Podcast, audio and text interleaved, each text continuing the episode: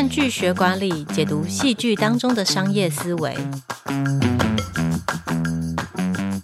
嗨，各位经人 Podcast 的听众朋友们，大家好！又到了看剧学管理的单元，这个单元会为你拆解戏剧电影中的商业思维。我是经人月刊副总编辑张玉琦 Amy。那我们今天呢要谈的是一部很不商业的日剧，叫做《月薪娇妻》哦，大家应该都耳熟能详，或者是大家都有看过，就是由新垣结衣和新野源主演恋爱喜剧，可以谈出什么样的管理思维呢？我们先请今天的来宾副主编庭安跟大家打招呼。Hello，大家好，我是今人月刊的副主编庭安。就我过去其实不太看日剧的，就是一开头就先说不看日剧。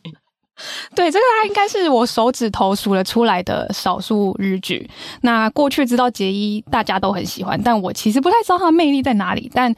我这次看完这一部。我能感受出来，大家为什么都觉得他很可爱了。真的，我也被收服了。虽然这部是表定的恋爱喜剧，但是我觉得他们婚姻一开始是用一种雇佣关系来展开，所以其实里面就有蛮多的管理函可以探讨的。嗯，我其实是在第一次上映的时候就已经看了，那当然也就是为了这个可爱的杰伊，然后而且大家应该知道后来就是这对就是剧中的情侣假戏真做也真的 结婚了，新演员就成为这个全东北亚男人的公敌哦。那最近我们会在谈这部剧，是因为他后来又重上 Netflix 嘛，对，就是庭安应该在这 Netflix 上看的，我也重看了一次，就还是觉得杰伊非常的可爱。这部剧的第一个看点当然就是这个女主角的可爱程度，然后片尾。曲就有一个他的这个舞蹈的疗愈效果，我觉得比剧情还好哦。然后第二点就是在这个故事的设定里面，其实是由结衣来倒追，可以说是倒追，有一点倒追，就因为他先喜欢上这个男生的嘛，然后他就就倒追的设定，我觉得对于所有广大的男性朋友们代入感可以很强。因为婷安是最近才刚看完这部剧的，要不要跟大家简介一下剧情的内容？好啊，就是杰伊他在里面饰演叫做深山实力，那我们之后应该都会叫他杰伊，不然太难 念了。其实杰伊他求职其实一直不是很顺遂，一开始是派遣工，结果又被 fire，那最后最后是他爸爸介绍了一个在朋友家帮佣，那这位朋友就是新野原饰演的金崎平匡。对，那后来他们因为他本身就蛮喜欢做家事，那他们合作蛮好，但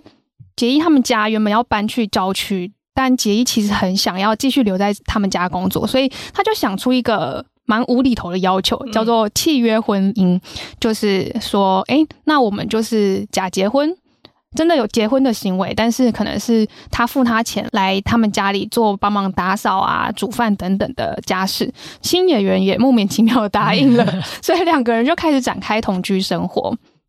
对，那其实我觉得刚开始，我觉得这个契约婚姻的概念蛮有趣的，但后来我觉得他们比较像是一种供需关系，就是两个各取所需嘛。一个是男生其实他不太会煮饭，他想说他也很要求干净，所以有人来帮他打扫、帮他煮饭是一件好事。那结衣其实过去就觉得，诶，他工作求职不顺遂，那现在可以做他喜欢做的事情，又有钱拿，其实两个人是。一个蛮平衡的关系，我觉得蛮好的。对，而且就应该说，这个故事的一开始好像是一个蛮完美的方案。然后虽然是由这个结衣先提出这个方案，但我自己印象蛮深刻，就是后来这个男主角就是新演员，他也有就是自己提出一个试算表，就是说哦，考虑我们这两个人的薪水跟分工，这个结婚会很有意义。那意义就是不是指爱情的意义，而是指经济上的意义。哦，我只要付这样的薪水，会有人打扫家里，也会有人煮饭给我吃，那对女主角对杰伊来说也很有意义，因为你其实你不想再找工作了嘛，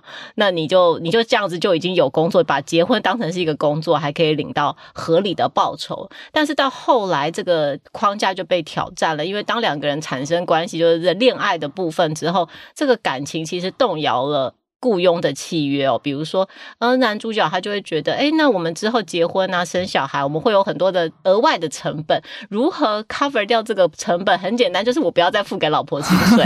而且他觉得这是一个很合理的决定，非常合理的决定。那或者是说，像女主角这时候就会觉得说，好，那你不要再付给我薪水，这对我来说就不是一个工作，但那其实我是不是就不用打扫得这么干净呢？嗯，对。就是这个，我觉得它就吻合我们其实今天要讲，就是像不管是刚刚庭安讲的是供需，或者是在家庭或是职场上的分工关系，它其实就是我们今天要谈的管理概念。我们其实这个剧里面虽然是一个喜剧，但他其实常常是蛮认真的在谈妻子在婚姻生活中会做这个没有薪水的劳务，到底是一种分工，还是是一种剥削哦？就是虽然天安还没结婚，但天安你觉得在职场或者是在婚姻当中，是不是常常有这样的状况？就我对我还没结婚，但是我身边其实蛮多结婚的人。就我觉得，其实，在婚姻里面很常发生，刚刚艾米说的，就是没有薪水的劳务。那尤其在上一段的婚姻关系，就是蛮多他们可能是双薪，不然是全职妇女嘛。老公其实会觉得说，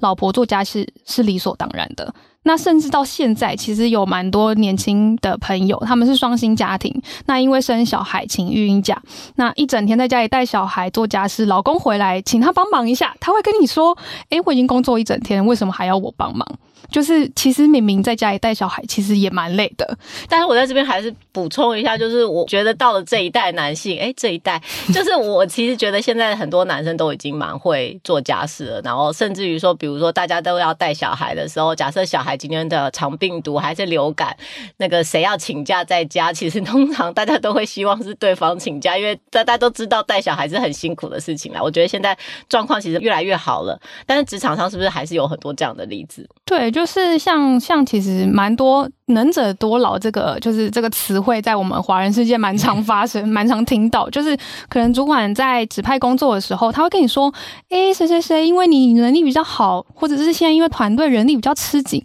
那你是比较资深的人，可能需要你付多担待点。那实际上可能你做的事情会比其他人多很多，那实际上领的钱可能没有多多少。那我觉得其实，在职场上其实有蛮多这种可能。”呃，主管或者是公司会吃你一点点豆腐的情况发生。对，因为秦安其实就是一个很资深的员工，所以我现在默默的会觉得他现在是在抱怨我。好，我。这个其实我们要可以讲一个管理上的概念，我觉得蛮就是管理理论，我我觉得蛮适用于现在这个状况哦。就管理上有一个双因子理论，它指的是说员工的满意度大致上可以分成两种因子，一种叫做激励因子，就是比较像是工作上的成就感，然后你很热情；另外一种是保健因子哦，就是比较基本的薪水和福利等待遇。那套用在这个现在这个状况，就是。不管我再怎么样激励你哦，像是在这个剧里面，是我跟你的爱情再怎么深，我如果不付你薪水，你都是不会有这个工作的满意度嘛。那我觉得在职场上的状况也是一样的，就是就算有再多激励因子，我一直说婷安你真的很棒，你真的很棒。如果薪水跟待遇没有不够好的话，一定会让员工做得很不满的。对，其实我自己是蛮蛮认同这个理论的，因为就是以以主管角度，就你想激励人，你你要么给他钱，你要么就给他成就感。但是如果你钱给的不够的话，就是一直用，就是说，诶，这是一个挑战呐、这对你未来好，或者是对你的职业有帮助等等话术来激励他的话，我觉得最后最后一定会引发员工的不满。但我我我自己是有观察到一件事，就是现在现在年轻人。我不确定，我不反还我自己。应该算是年轻人嘛？就是我觉得他们蛮会为自己争取权益的，就是他们会觉得我领多少钱就是做多少事，所以如果觉得自己可能吃一点点亏，他们会拿出证据来跟主管来，就是争取一下他权益，就是说，哎，我做了那么多事，是不是要给我一些奖金，或者是我应该有得到一些职位之类的？那过去可能上一代人可能会觉得，哎，处理主管交代的事。多负担一点责任，可能对升迁有帮助。但现在的年轻人，他可能会觉得说，因为我自己做事做得好，或者效率高，就要。多做更多事好像很不合理，合理应该就是做多少事，主管或公司应该要相对给出相对应的补偿。就是我觉得这个概念跟杰一在戏里面的思维有一点点像。对对对，因为其实到这个剧的后面，那他虽然就是有领薪水的当这个台家庭主妇，但是最外界对他的评价还是一个全职的家庭主妇嘛，所以他后来还是有想说，哎，我是不是在外面再去找工作？嗯，有这个想法。然后后来是他的朋友就介绍他去商店街。当这个顾问，但是他其实，在商业界有很多想法，他也可以做很多事情。然后，实际上，商业界的人也都很觉得他，他点子很多，很有执行力。但是，大家却说：“哎，就是感谢你啊，就是谢谢你来帮忙的这种感觉。”让就是如果是一般的状况，也许你听到就会觉得：“哦，我很高兴可以奉献这么多。”但是他却在这个剧里面会直接指出来说，用运用感谢之名，然后请别人义务帮忙，其实是一种剥削。对，我觉得蛮吻合刚才婷安讲的这个例子。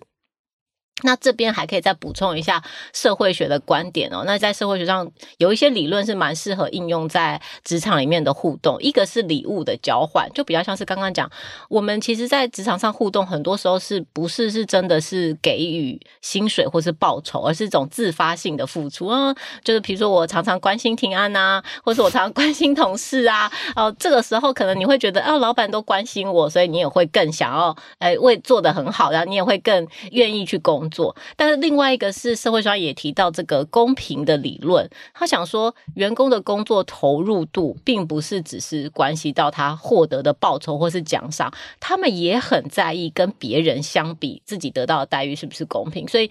虽然说哦，我可能会觉得诶，你你很重要或是你很优秀，但他们会去看我跟其他的同才比起来，我是不是多负担了很多的事情，或是其他人是不是比我更不用做这些工作？就如果。员工觉得公司对他们不公平，对公司的待遇就会大打折扣了。嗯嗯，所以这就是我们今天讲到的几个管理概念了。那最后，婷安有没有什么自己个人的感想要跟我们听众朋友们分享的？就如果可以是跟爱情有关的话，就是我其实蛮喜欢他们，就是刚开始那种误打误撞的契约关系，就是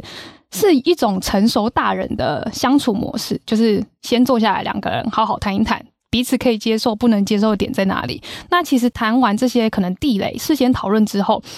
我觉得未来是相处上可以省掉一些磨合或者是争执。那如果要拉回管理的话，我觉得其实刚刚就是艾米讲那两个理论，我有一点点限于两个之间。就是过去可能是我会觉得，哎，主管对我好，或者是这个团队工作氛围很棒，我会愿意多做点事情，或者是就更卖力工作。但现在有一点点会想要学习为自己争取权益，或者保护自己一点。呃，就是会想说，哎，我做了这些事，是不是应该要多拿到一些，就是。奖赏 或者是一些职称之类的，但有时候我其实我还在就会有一些挣扎了，会觉得说，哎，我是不是真的有做那么好，真的可以去为自己争取一些权益嘛？就是我觉得我还在这两个之间摸索跟学习中。今天是就是挺安很真心的一集，所以我坐在他的对面，我也就是现在背有一点冷这样子。我自己看完这个剧的体悟比较像是说，其实人跟人在同一个职场，不管是在个人关系上，或是在职场上，你会产。产生交情或者产生感情是一件很自然的事，而且你在互动当中是很自然的会运用上，或是不自觉的你就会运用这件事。因为我我跟庭安比较要好，或者比较熟，所以我们就会说，哎，那可以请你帮个忙啊，做什么？这是一件很自然的事情。但是对于如果是呃主管跟同事，你们的长期相处下，其实主管不时都要提醒你自己说，哎，我是不是不小心有。呃，用了我们之间的私人，或是在职场上长久累积下来的感情哦，不能常常去就是提领这个的交情的银行，这是给大家参考。好，那我们今天看剧学管理的 podcast 就讲到这边。如果喜欢我们的内容，请在下方按赞。有什么其他剧推荐我们可以聊的，也在下方留言。拜拜，拜拜。